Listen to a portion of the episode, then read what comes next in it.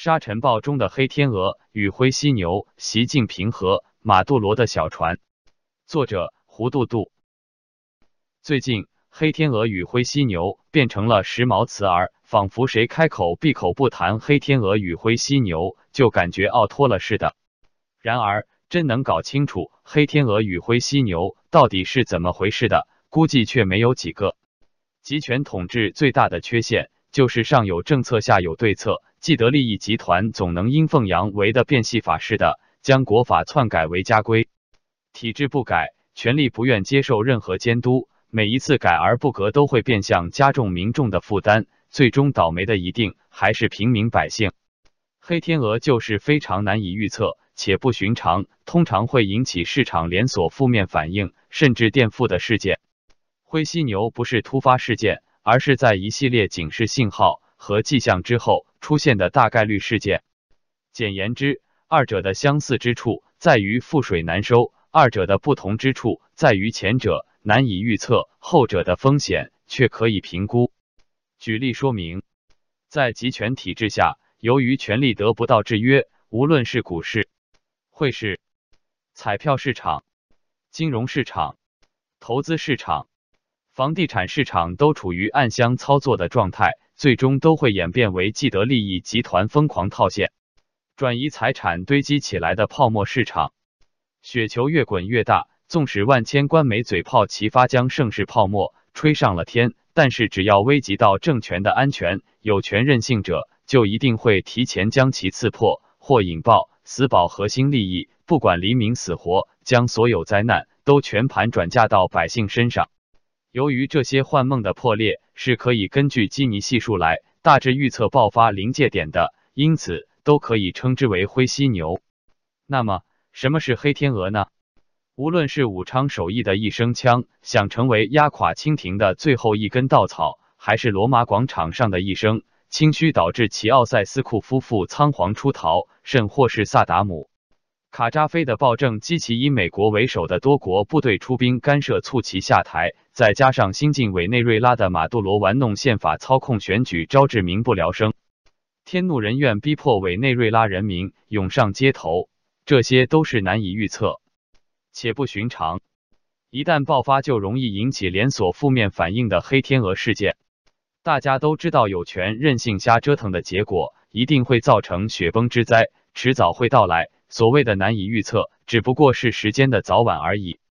或许只需要某只蝴蝶突然轻轻扇动一下翅膀，就足以引发山呼海啸、天崩地裂的蝴蝶效应。所谓的灰犀牛与黑天鹅，二者之间并没有绝对的界限。在一定条件下是可以相互转换的，比如股市狂泻、P to P 暴雷、房地产泡沫破灭，都可以引发破窗效应，并点燃导火索，导致火药桶的大面积爆炸。民主制度才是防范灰犀牛爆发的唯一良方，而在集权体制下，人们却只能眼睁睁的看着灰犀牛卷起阵阵硝烟，一路狂奔，最终导致平时累积的矛盾集体爆发，酿成一飞冲天。一发不可收拾的黑天鹅事件。实话实说，只要朝廷中的顽固派愿意抛弃原始野蛮丛林法则与帝王将相思维，愿意让利于民，回归正常人类，还人民以自由激发民间的创造力，走可持续发展的市场经济之路，激发民间的消费力，一切难题都将迎刃而解。纵观中国历代变革的得与失，归根结底都是没有解决好权力的监督制约机制问题。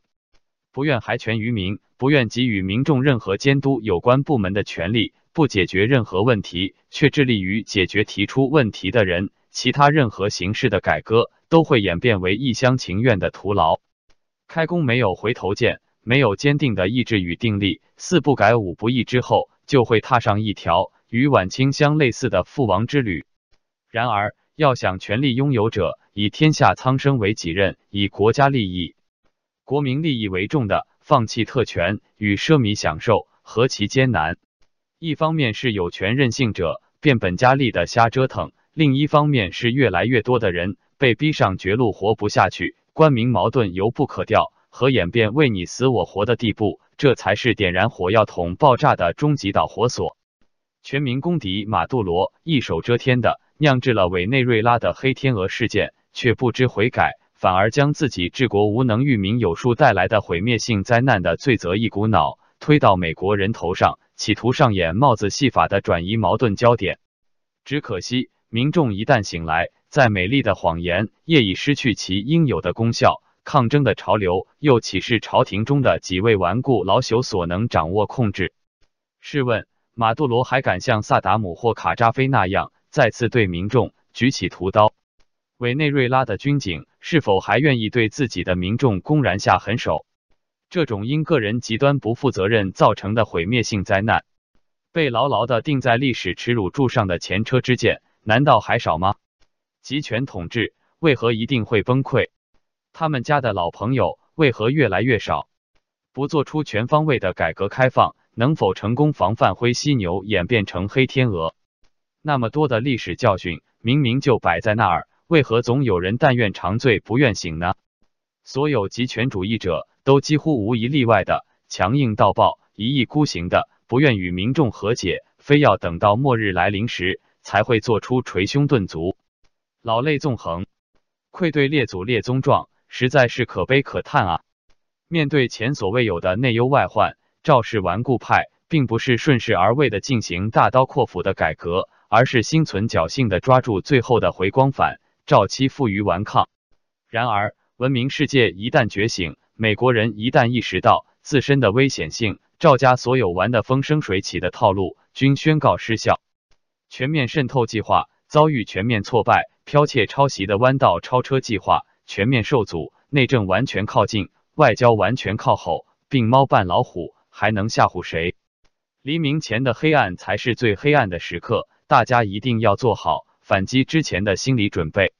全民公敌马杜罗一面极其无奈的将二十吨黄金用俄罗斯飞机空运至俄罗斯，一面极其无耻的下令进行军事演习，进行最后一轮仓皇谢幕式的挑衅。永远都不要指望极权主义者。陡然间心存善念，他们从来都是不见棺材不掉泪的扭曲蛆虫。如果某一天你突然发觉日子变得特别艰难，那很可能是这次的收获特别巨大。历史上用鲜血凝结成的教训就摆在那儿，为什么总有人对此假装视而不见呢？当年西班牙执政的左派政府与佛朗哥反对武装打内战的时候。左派政府就曾将三百吨黄金运到苏联，希望换取苏联的武器物资。结果苏联人拿了西班牙的三百吨黄金后，立刻翻脸不认人，拒绝为西班牙提供援助。时至今日，马杜罗竟仍然相信普特勒会称我给他的保护伞，真不愧是大言不惭的重演历史悲剧的操盘手啊！面对灰犀牛卷起阵阵沙尘暴狂奔而来。势不可挡的经济困局，面对火药桶不断被引爆引发的风起云涌的各地抗争，面对国际文明阵营不再天真后的从各个领域展开的联合反击，赵氏顽固派不是思谋着改正自身的缺点，去迎合时代潮流，反而还在自不量力的算计着要引领世界逆流。大家都在玩后现代文明，只有你在玩野蛮丛林法则，大家都变成了规则的拥护者。唯独你还是规则的破坏者，孤家寡人，你还怎么玩？吼得再大声，又有什么卵用？柿子专捡软的捏的加拿大被吓尿了吗？敌对势力越来越多，老朋友越来越少，可以信赖的盟友越来越少，随意敲诈的小混混越来越多。盛世危局早已酿成，逆行的道路危机重重，禁言捂嘴抓人只会徒增笑料，任何形式的负隅顽抗。都只会给国家和人民带来更深重的灾难，为何还不痛改前非，积极应对？为何非要一路豪歌奔向悬崖？为何要自毁前程的搞到一发不可收拾？为何一定要既玩残自己又玩残整个国家？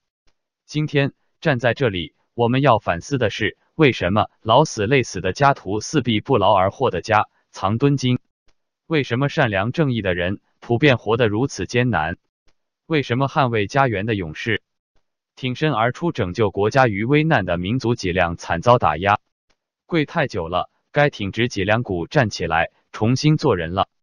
我们要大声疾呼的是：面对未来，我们绝不允许任何人为了一己私利带领我们再走弯路，甚至踏上一条不归路。绝不允许任何残余势力在奴役无辜百姓、迫害善良正义之士。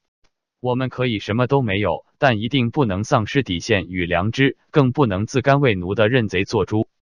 我们不是沉默的羔羊，等待收割的韭菜，随意宰割的肉猪。我们是堂堂正正大写的人，每个人都是一粒蒸不烂、煮不熟、锤不扁、炒不爆、响当当的铜豌豆。坚定的向邪恶强权说不！如果你是底层民众，地被强征了家，被强拆了财产，被劫掠一空了，赤条条来去无牵挂，就算天塌下来，你也不会有任何损失。你究竟在担心什么？如果你是中产阶层，经过股市与 P to P 轮番洗劫下来，你除了欠下一屁股、一辈子也还不完的债外，还剩下什么？你究竟在害怕什么？如果你是知识精英，在一个不存在任何公平竞争机会的逆淘汰社会里，你的才智根本就没有发挥的机会。唯有争取到一个公平公正的社会，你才有可能实现存在的价值。你究竟在犹豫什么？如果你是财富精英，面对集权绞肉机越来越接近于疯狂的超高速运转，你挣的越多，就越是睡不下安稳觉，命都悬了，你还在乎钱做什么？朋友们，在这个涉及国运民生的关键节点与拯救民族危亡的历史拐点，你的态度将决定一切。不上贼船，不作恶，是我们必须坚守的底线。让朝廷中那些死不悔改的顽固派们自娱自乐的玩自嗨去吧，谁都能看出他们顽抗不了多久了。